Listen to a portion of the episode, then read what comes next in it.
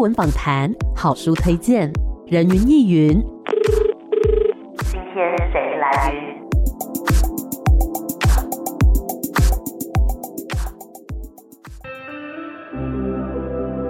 人云亦。今天我来云。今天呢，人云亦云的节目邀请到两位朋友，要来聊聊最近啊，感染志推出了一个表演。我觉得这个表演呢，可以让大家更加的了解，不管是艾滋这个议题，或者是说呢，艾滋感染者曾经会在生活当中遇到的一些问题或是困境等等的。他们这次推出的作品呢，叫做 RX Still Life。欢迎感染志的蛋蛋还有任凯，两位好。嗨，大家。大家好，Hello，大家好。为什么总感觉很 跟开麦前很不一样哎？现在就是一个比较内敛、比较含蓄的状态就对了。没办法，主持人太漂亮，我们很紧张。谢谢，有点太诚实。罗曼？我觉得这一集的走向会有一点失控，因为我本来想说会是一个你知道温情的，然后很温馨的一个访问，但我觉得事情开始渐渐失控了。好，我们要先跟大家来介绍一下 RX Still Life 这个整个计划的起缘是什么呢？感染志是一个从二零一六年就开始写艾滋生命故事的团体，嗯，然后基本上就是从四面八方的感染者开始写他们自己跟艾滋有关的事情。对，我们可能不见得是写真的是一个很结构，比如说一个艾滋爱情故事，嗯、其实不是，是有的时候我们在记录的事情是大家生活的那个片刻。比如说我感染之后，我感觉我自己是什么，嗯，比如说我感染之后，我去看了哪一个医生，哪一个医生不愿意看我，这些事情。其实很破碎片段的这些故事，从二零一六年到二零二一年底的时候，我们就已经累积了大概十万个字，这么多。我们那时候就一直在想说，这十万个字到底可以有什么样子的变化？它可以变成什么样不一样的形式？生活是它可以更直接的就站在观众旁边，让观众直接身临其境的感受说。这些故事好像就发生在我旁边。嗯，其实考量会做成戏的比较大的一个原因，是因为这些原本在荧幕里面的故事，其实有的时候看起来还是很遥远。嗯，可是如果真的可以站在观众的旁边，发生这一切事情，他目睹参与这整个过程，他的那个感受会更直接。嗯，就像是你走出家门，然后听到邻居说他昨天经历了什么事情的那种感觉，嗯、你可能会跟他一起愤慨，对，一起感觉到那件事情。然后另外一个比较大的原因，是因为其实感染者的事情，很多时候社会都觉得我跟艾滋没有什么关系，我不需要关心。可是透过刚刚讲的这种方式跟形式，我们就有办法让社会的其他人去慢慢的理解也说，哎，其实这些人就在我们旁边，其实那些我们看不到的事情，它还在发生。嗯，那为什么会取名叫做 RX Steel Life 呢？主要是因为目前 HIV 感染者，就是所谓的艾滋感染者，就是身上有带原 HIV 病毒的这些个案，或是还活在这个世界上的人们呢，嗯、他们每天都需要固定服药。那当然，因为鸡尾酒疗法发明成功的关系，大家现在可能就只需要像吃 B 群啊、维他命这样子，一天只需要吃一颗药这样子。嗯不过，因为例如说，我们不管是哪一个慢性疾病，每一次在回诊的时候，医生都会开一个处方签给你嘛，英文就叫 prescription。那 RX 这个词呢，其实在通用英文里面，它其实是代表处方间，就是刚刚讲的 prescription 这个意思。哦、是。那在这出就是希望用艺术、用比较人文的方式带出所谓的疾病，在这个社会在当代里头代表什么意义的表演艺术的活动里头呢，我们希望除了生理上的所谓的处方间 prescription 是以什么以外呢，也希望说可以带出说，在艺文在这个活动里头，可以让大家看到说，活在这个疾病里面，你个人生产的处方间活下去的动力跟方式是什么？嗯，所以 RX 代表一个签，对，那冒后后面的 Still Life 代表持生或是维持生命这样子的感觉。嗯哼，所以刚刚讲到说要用表演艺术的方式让大家更看到这一些故事，所以具体来讲，大家会看到什么样的一个画面呢？具体来说，我们先小小剧透一下哈。诶、欸，具体来说，大家会看到呃二十位以上的演员哇。这么多，对，我蛮多的大阵仗。对，我们花了一年的时间，然后号召很多，不管是肢体比较擅长的，还是言语或者是声音表演比较擅长的演员都有这样子。嗯、那大家会在西门町红楼，就是大家都知道的喝酒跟你知道同志圈非常 popular 的一个地方。二楼的红楼剧场，大家会看到我们不用一般的定目，就是不是只有在舞台上演而已。对。我们故意在那个剧场空间里面营造一个像是看那个星象盘、啊、那个。个星盘那样子的感觉。是我们营造了一个黑色的空间，然后它是一个圆形弧形的，会大家会看到演员们都在往某一个方向前进，然后有点象征的大家都在往人生中的一个你的终点在前进这样子的感觉。嗯、所以观众跟演员之间这种互相前进、互相观察的这样子的关系，会被我们产生跟营造在这出戏里面的。等于说他们是围绕着我们吗？有点像是互相围绕的状态，欸、像同心圆这样子，好酷哦！对，就是没有要认真用剧场版的结构的意思，这样子。嗯哼，所以这一次的这个筹备大概是花了多长的时间呢？呃，严格说起来，其实我们在二零一九年的时候，本来就有在讨论说想要做这出剧。嗯，然后一开始我们在当代艺术馆做这出戏的时候是在户外。嗯哼，对。然后那个时候，我旁边这位蛋蛋他是 founder，我个人角色比较像策展人这样子，他就有跟我说，他希望这出在美术馆户外广场的戏有机会可以进到一个比较正式的剧场，规模更大，号召更多人来看，所以。严格说起来，疫情多长，我们就准备了多久？但是排练的话是去年十二月开始的，对不对？排练是今年的二月开始。今年二月开始，嗯、但是十二月我们记得就开始。十二月我们是对开一个制作的会议，然后把所有的演员都聚在一起，然后说我们要开始做这件事情，然后到底有谁要应，谁要出去这样子。嗯，所以这当中呢，其实经过一个很长时间的筹备，有遇到什么困难吗？很多，对，感觉应该不少吧？怎么办？我们拿下 拿下 A4 纸出来看一下，血泪史。遇到最多的困难，大概就是筹钱这件事情。哦，很现实的问题。对，因为坦白来讲，就感染自一直以来我们在做的事情，比较像是媒体性质的事事情，自媒体或媒体性质的事情，我们其实比较。没有做过认真的剧场，即便像他刚刚讲，二零一九年的时候，我们跟台北当代艺术馆，然后刘仁凯策了那个瘟疫的慢性处方展览，嗯、那也是比较偏视觉艺术类的事情，所以我们从来都不知道，原来做一个剧场要花这么多钱。然后我们对哽咽 哽咽，然后酒在哪里？然后我们毕竟是社团法人，嗯、然后是一个人民团体，就像他刚刚但提到的说，二零一六年开始做的时候，也是一群热血的大家，然后都懂传播是什么，嗯、都懂语言跟图文传播的能量可以在哪里。因为在现在这个时代，大家大概都知道说，需要靠网络传媒的方式来渲染跟传播一些你希望可以扰动到社群的一些议题嘛。对。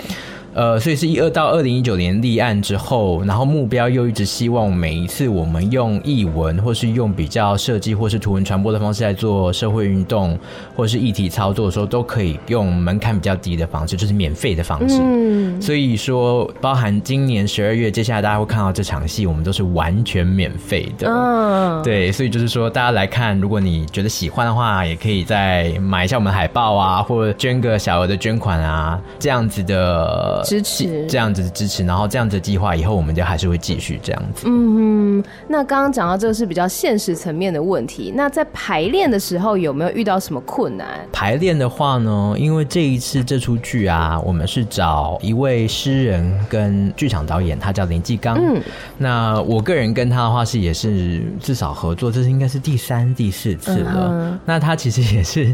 表演艺术圈里头一位非常任性的导演哦，是就是他很强调就要。要如何跟他合作的演员也好，或者是研究对象，像这一次的这出戏，研究对象就是感染者社群嘛。对。那刚刚前面有提到，感染自从二零一六年到现在收集了万字的感染者的亲自书写的故事。是。导演他其实在初期做排练的时候，他就做了一个还蛮实际的运动，跟创作的过程，就是说他会找，例如说今天 Amy，你可能是其中一位演员，好了，uh huh. 呃，导演会请 Amy 这位。演员呢，准备一篇像是日记或是个人故事性质的东西，嗯、你不需要告诉我说这个是不是你个人的故事，也可以是你有共鸣的故事。那导演在听完这位演员在整个剧组面前自白完这段故事之后呢，他会去，他都常常说通灵啊，他会用通灵这个词，他会去配对跟通灵，就是把 Amy 说的这篇故事跟我们所收集的这些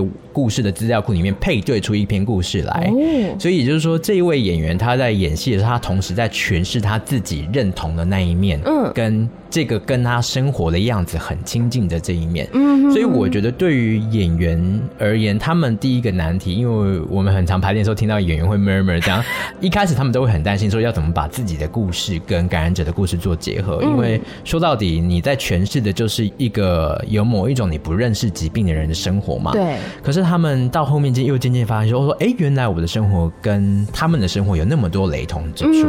只是说我日常中体会到的某些痛苦跟难点，跟他或许某种程度上是雷同，但是。只是说那个深度、那个疼痛的程度可能不太一样，这样子把两种生命做的一个重合，我觉得是这个这出戏刚好演员们也默默意识到他们正在做的事情。嗯，就这当中其实会需要去经过一些咀嚼跟消化。就我们可能本来是用我们自己的方式在理解这件事情，但是你透过书写，还有透过呢原本的那些感染者他们自己的自白，其实它是可以相互去对应的，相互去映照的。没错，没错。那可以分享一下，就是在这次的演出表演当中，让你们印象最深刻的一个段落吗？这是可以剧透的吗？或者是你们用一个隐晦的方式讲出来也可以。印象深刻的话，我不要讲哪一个场景好了，嗯、我觉得我讲形式好了。我觉得这出戏啊，它虽然是一个公益性质的剧场，它又是一个具有一定社会性意义跟教育推广意义的一出戏。对。可是导演他同时又有点任性的呢。我我这样讲，导演听到开心吗？一直说他任性。我以为我们大家我们整个团队都很任性这样子。对。呃，就例如说，我相信现在正在听广播的听众，嗯、你本人可能 maybe 正在开。开车，maybe 正在厨房切菜或干嘛的。现在在这个社会里头，我们大部分的人在接收某一项资讯或在听某一个故事的时候，你很难可能现在闭着眼睛正在听这个广播，然后只听这个广播，其他事情都不想，对吧？很难，很难，更不行。嗯、但这个导演呢，他想要在这出戏里面玩一个非常好玩的地方，就是说我耳朵听的跟我眼睛看到的，可能某种程度上并不是同一件事情。欸、例如说。现在我面前的这位演员，他可能看起来在切菜，嗯、或是他在拎着他的公事包，然后右手在拦计程车这样子的动作。好了，可他嘴巴里面念的东西，有可能又是他生活中另外一个情境的事情。哦、那对于导演他创作上的野心来说的话，他是想要营造我们日常生活中，在现在这个社会里头，我们平常在接收资讯或是在听某一个讲故事的人，嗯、可能其实在讲很重要的东西的时候，嗯、我其实接收资讯的方式，并不是有办法欧。嗯嗯，嗯，但是等到哪一天，例如说我现在切完菜，这个广播结束了之后，我等下去喝汤的时候，我突然意识到说，哎、欸，他刚刚讲这件事情其实很重量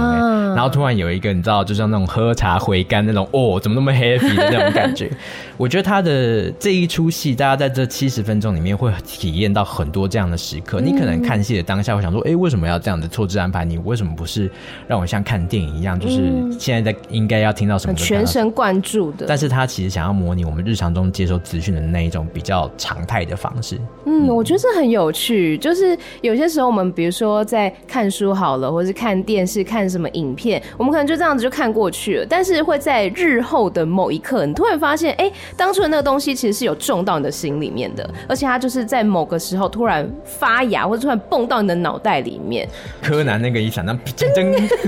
闪电这样子。那蛋蛋觉得嘞？因为我们之前有做独剧发表嘛，在大概八月的时候有做独剧发表，然后我的确就像刚刚任凯讲，就是我大概是在独剧发表的后三天，然后才突然一直打电话给任凯说。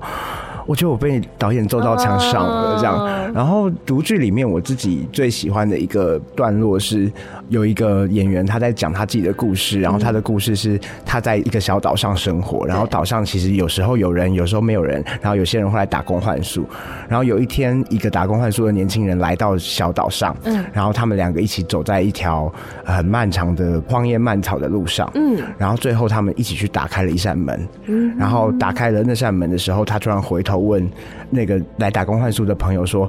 你要进来吗？我我之所以会对这段故事非常非常的感觉深刻的原因，是因为其实这段故事对我而言是在隐喻一个 HIV 感染者的生活。因为我们常常会说，感染 HIV 的人就像他是在一座孤岛上面，因为很多时候你拥有一个这么多污名化的疾病的时候，其实你会把自己封闭，你会把自己丢到只有一个人的空间。嗯，可是你又不可能完完全全不跟这个世界上去的人去联系。当这一些进入你生活的，无论是朋友或家人，他们其实就像是你岛上的旅客。对。可是你当你们要走在那一条从来没有人走过、想要接近你身份的那条路上的时候，你最后就会在那扇破破旧旧的门门口问他说：“你要走进来吗？”然后，但是你的心情其实是很害怕的。嗯，我觉得听起来很感动哎，感染者可能特别有这样的心情，因为他会不晓得对方是不是愿意真的走进他的世界，走进他的生活当中。但我相信，愿意的话，他们就可以一起再继续走一段很长很长的路。我们先稍微休息一下，待会再继续回到人云亦云。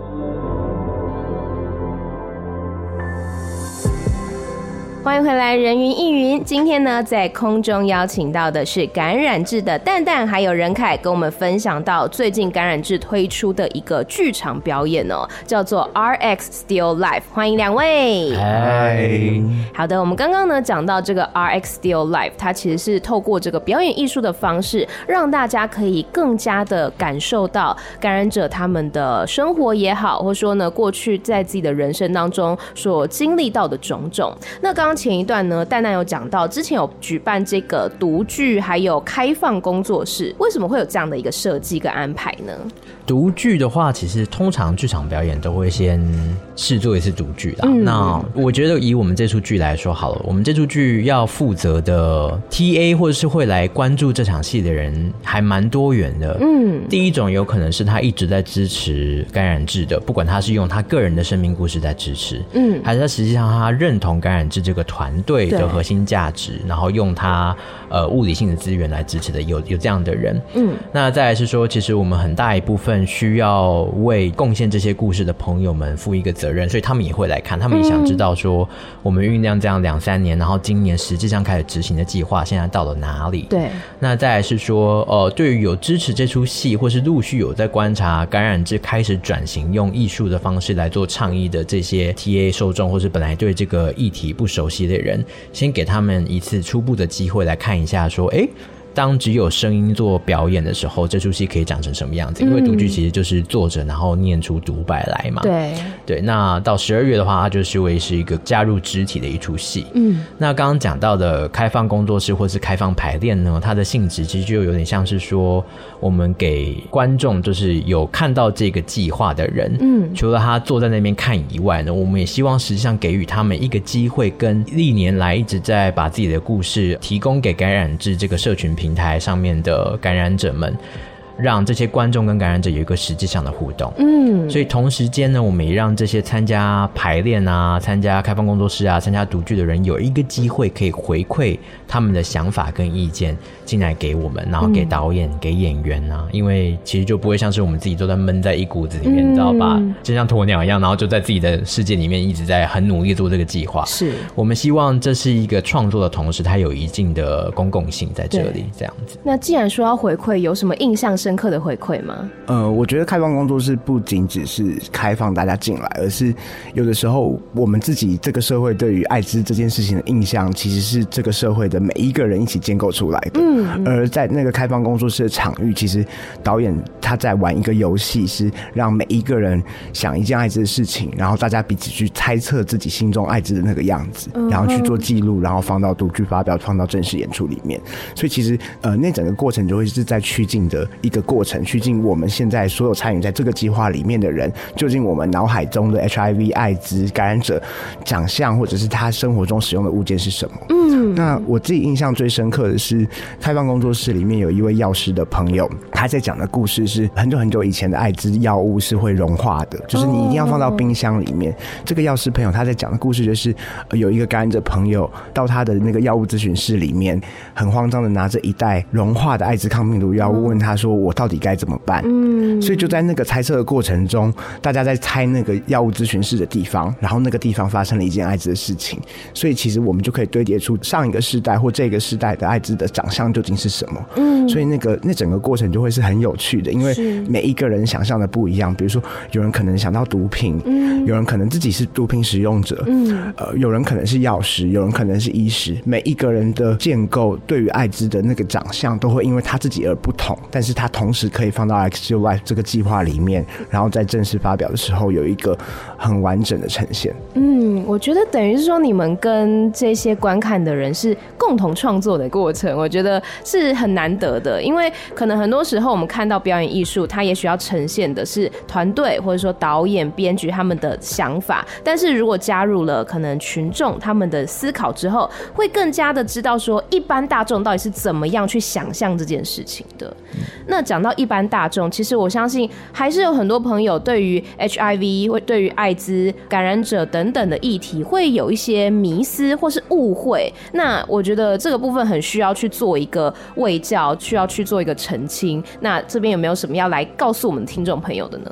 我觉得这几年应该讲很多，或者听众朋友已经听到烂了，但是我们还是要不断的强调一件事情，嗯、就是大家都知道艾滋是一个血体易传染的疾病，其实它真的不仅只仅限于性行为这件事情，嗯，所以我们才会有所谓的母婴垂直传染或者是真菌共用的传染嘛，对。但是在这几年，HIV 的药物真的是已经非常非常非常的进步了，嗯，进步到是当感染者稳定服药六个月以上，然后达病毒量测不到的时候，其实他就不会透过性行为传染 HIV 给。任何人，嗯，那这个性行为是包括无套的性行为，是。那我们通常叫这个东西就叫 U 连 U 这件事情。可是，即便现在我们在这个 U 连 U 的状态里面的时候，我们其实还是会很常在发现感染者自己心中的那个自卑感，是当我要走进一段新的伴侣关系，或者是当我要发生一个性行为的时候，他们其实还是会很担心、很害怕，我自己会不会传染给别人？是。那所以，我们真的会很希望社会大众一起来知道这件事情，因为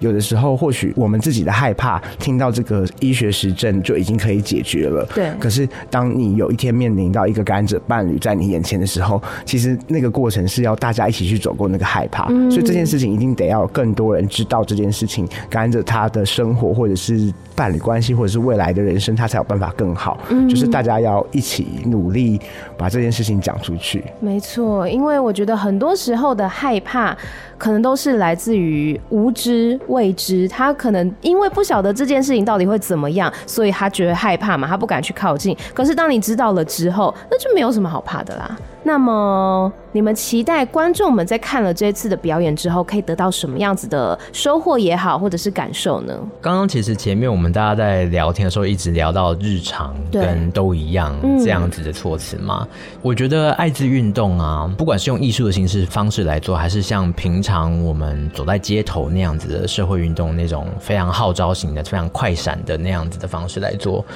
艾滋运动在整体的，我姑且就想把它列入是在性别平权或者是婚姻平权或是 career 的底下的话，它其实是被放在比较后端的，都是在婚姻平权之后才有办法更具有公众性的在讨论的议题，是。那之所以我们会花那么多力气在讨论 HIV，在讨论艾滋的议题，就是因为像大部分的国家，就连台湾都是有特别的专法，把感染者列为可以被关进去监狱的对象的。例如说，如果我今天是一个 HIV positive，我是感染者的话，我没有跟我的伴侣或者性伴侣出柜，即使我达到了刚刚丹丹提到的，就是我没有办法传给别人。我依旧有可能就是被我的性伴侣给告给告，然后就是得面临牢狱之灾这样子。那当然也有一些案例是说，我其实明明有跟我的伴侣说，可是因为我们两个分手了，吵架，例如我跟 Amy 在一起，然后 Amy 很生气，然后就就要说，其实我根本没有跟你说。我想要谈的事情是，我觉得大家都绝对不会想要生病，就像现在的 COVID 一样。但是拉回来谈，也会希望大家可以想一下说，如果说你现在看到的这些故事。这些可能跟你一样是 negative 的人，他跟你一样是 HIV 阴性的人，就是没有生病的人，他们诠释出来的感染者的生活跟你是如此的雷同，然后你可以在这出戏里头看到你的身影的话，稍微想一下说，如果今天被入罪化的、被法条认为是罪人、是罪犯的这些感染者，他们的疾病，一种生理上疾病，真的应该要被列入法条，说这是可以被罚的吗？嗯，例如说我们今天要罚长痘痘的人，罚长长癌症的人，有癌症的人，我觉得这其实是一个还蛮受伤的法条。是在现在的这个时代里头，我们有很多的方式可以预防疾病的传染，药物也好，保险套也好，任何形式的保护自己或别人的方式也好，可是我们却忽略了一个说，生理上照顾完，那心理呢？会不会其实有这些疾病的人，他们遭受到心理上的负担是超越于身体上面没有吃药的那种痛苦的？嗯，了解。那蛋蛋希望大家可以得到什么样的感受呢？我希望大家就来看，然后看完之后回到自己的生活里。嗯、我大概没有真的那么希望大家带走什么，我最希望大家真的能带走的事情是你某一个很有感的片刻，然后你回去会好好想一下。呃，为什么你有感于这个片刻？然后这个片刻对于你来说是什么？然后你心中只要记得，可能在某个路边，或者是某一个荧幕后面，某一个键盘前面，曾经有感染者跟你有一样过的感觉。嗯，我我觉得那个东西对我来说就叫同理，就是就我觉得这个时代的 HIV 感染者，虽然比如说我们刚刚讲 U 等于 U，比如说任凯刚刚讲很多东西，但是其实最大的问题是，大家其实还是像在我们刚刚讲的那个孤岛上面。嗯，可是当遥远的彼端的地方有一个看懂这件事情的你，嗯、然后你理解他，我觉得那个孤岛就有一座桥梁，可以到未来我们要达到任何一个改变的时候，是有机会可以多一个伙伴的。嗯，我觉得孤岛上面如果有。很多很多的人的话，那它就不是孤岛了，它是一座很热闹的岛，就像台湾一样。对，就像我们台湾是一座很多很多人、很多爱的一个岛。那如果大家都可以更加了解的话，那我们就是一起手牵手站在这个岛上，就会很可爱、很温暖。那你们从一开始筹备到现在一路上走过来，有什么样子的心境变化，或者是说一些自己得到的感触吗？我觉得还蛮有趣的，因为我们第一次实际上用艺术这样子的方式来做 HIV 相关运动的倡议，是二零一九年在当代艺术馆嘛。那那个时候几乎是用一种背水一战，然后希望可以让这个计划，呃，让大家看到的时候是很乐意参与的。然后实际上在跟当代馆合作的那一次里头，也真的是有超过两三万以上的人次来参加，这样其实很踊跃。是。那在 COVID 的这两年里头，我们发现除了我们以外，也开始越来越多的机构跟伙伴，或是独立艺术家、独立策展人也好，大家都开始用艺术创作或是用艺术治疗的方式来跟这个社群做接。节包含我们看到很多医疗院所开始就有请一些绘画教感染者画自画像啦，或者是说用其他戏剧的形式，然后来疗愈感染者啊，或者是像我们一直在持续的，就是呃用这种公开发表的形式，免费的方式来跟大众做对话，然后让大家比较没有隔阂的来借接这样子的计划。那就我个人而言，我真的是蛮开心看到大家越来越愿意做这样的事情。现在北美馆就是也开始在做这样子的活动，因为纽约有一个艺术机构叫做 Visual AIDS 视觉艾滋，他们是当初发明就是艾滋红丝带这个符号的呃艺术机构，他们在八零年代艾滋爆发的时候呃创造了这个样子的团队，因为当时有很多艺术家因为 HIV 的关系离开这样子，那这个机构会创造出来也是因为为了要致敬这些离开或是新感染的艺术家，然后也是希望可以用艺术的方式来做社会运动。那这个机构，他们每一年在世界艾滋日的时候，都会做一个活动，叫一日无艺术。那像今年我们大家都喜欢、最喜欢去的约会地点，就是北美馆，就有响应这个活动这样子。那我很希望台湾接下来有越来越多的艺术机构、美术馆都可以加入这样子的运动，非常开心。嗯哼，说到现在，我可以讲心里话吗？可以啊，就是他妈，我我一定要放假。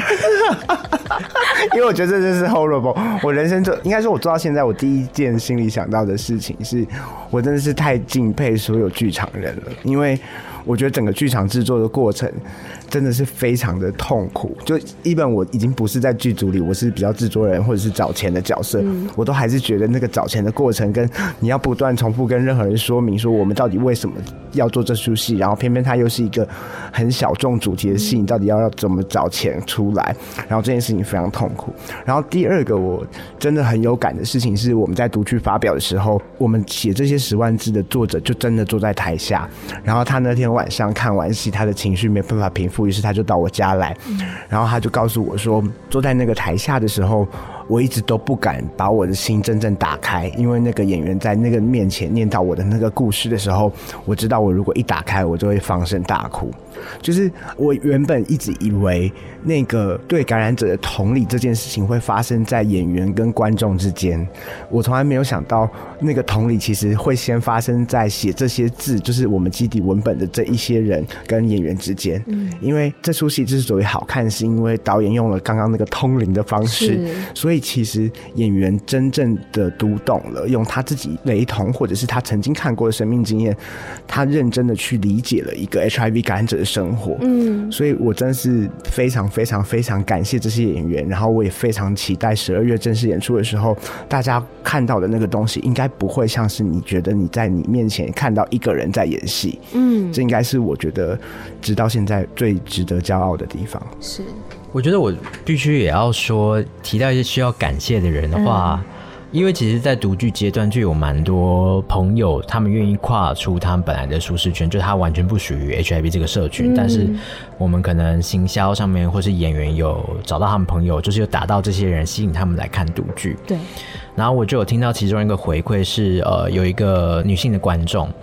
他妈妈跟姐姐刚好都是因为呃癌症的关系离开，但是刚好他参与的读剧那个场次也是有故事里面有提到，就是关于其中一位演员他在讲去医院看他朋友的故事。嗯。我相信有陪病或是有探病的人，其实可能都会对这样的故事非常有感。虽然说，实际上他们在讲的情境里头是跟 HIV 更有关系，或是去住院的那个对象，他当然是因为这个疾病的关系。嗯，但是中间发生的一些细节跟嗯事件，或者是去处理这件事情的方式或陪伴的方式，其实不管哪个疾病都是一样的。是。所以这一位女性的观众后来有回馈给我，听说她当下其实就是已经爆哭，然后旁边的观众还有拿卫生纸给她，这样子。就是我觉得这出戏很大一部分已经不是只有服务我们刚刚所说的要致敬的这些感染者而已，而是我们也希望可以除了感染者社群以外，我们也可以带给感染者社群以外的人一个疗愈的机会。嗯，那我们很希望。因为我我们能够给你的东西，跟你可以给我们的东西绝对是不一样。这是为什么人会活在这个世界上的原因。嗯、我们每个人都很渴望可以跟别人之间搭起一个桥梁，这是刚刚讲的连接的部分。对。所以回到刚刚最前面，我想提的就是，我其实很感谢愿意来这边看这出戏的人。那、嗯、我更感谢他愿意在这里打开他的心，让他的眼泪流下来，让我们知道说我们的故事真的被听到了。嗯哼。嗯既然刚刚都分享了这么多，相信大家也很期待这出戏的演出。那来告诉我们一下演出资讯。呃，演出资讯的话，我们现在是预计做在十二月的上旬。那因为十二月一号是世界艾滋日，就是各位听节目的这一天耶。嗯、大家不要忘记今天是世界艾滋日哦。是。呃，那我们演出的时间就是你听节目的在下个礼拜十二月的九号、十号、十一号，总共有四个场次，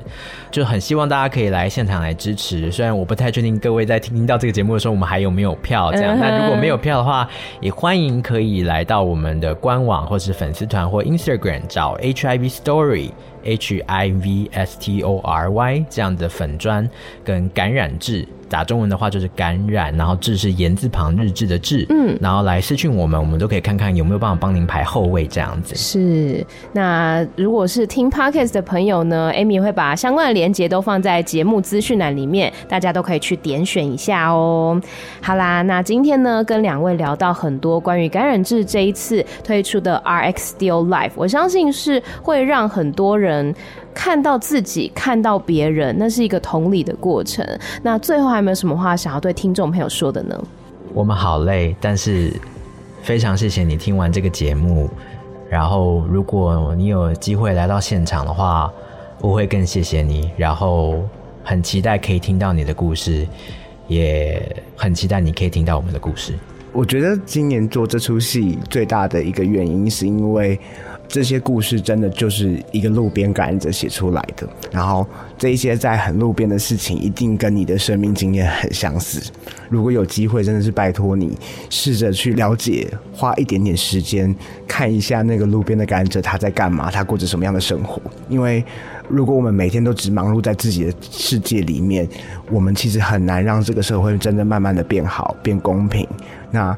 花一点点时间去理解一个路边的人遇到什么样的困难，并且在下一次我们有机会做选择的时候去好好选择。我觉得这就会是我们做这一切最重要的事情。嗯，今天非常谢谢蛋蛋还有任凯来跟我们分享这次的表演，也希望大家呢可以持续的关注。我觉得不只是关注 HIV 这个议题，而是去关注任何跟我们自己以外的所有的人、所有的事情、所有的关系。因为我觉得保持一个开阔的心胸是非常重要的。走出去，给自己一个机会，也给这个社会一个机会。再次谢谢两位，谢谢，谢谢，谢谢。拜拜。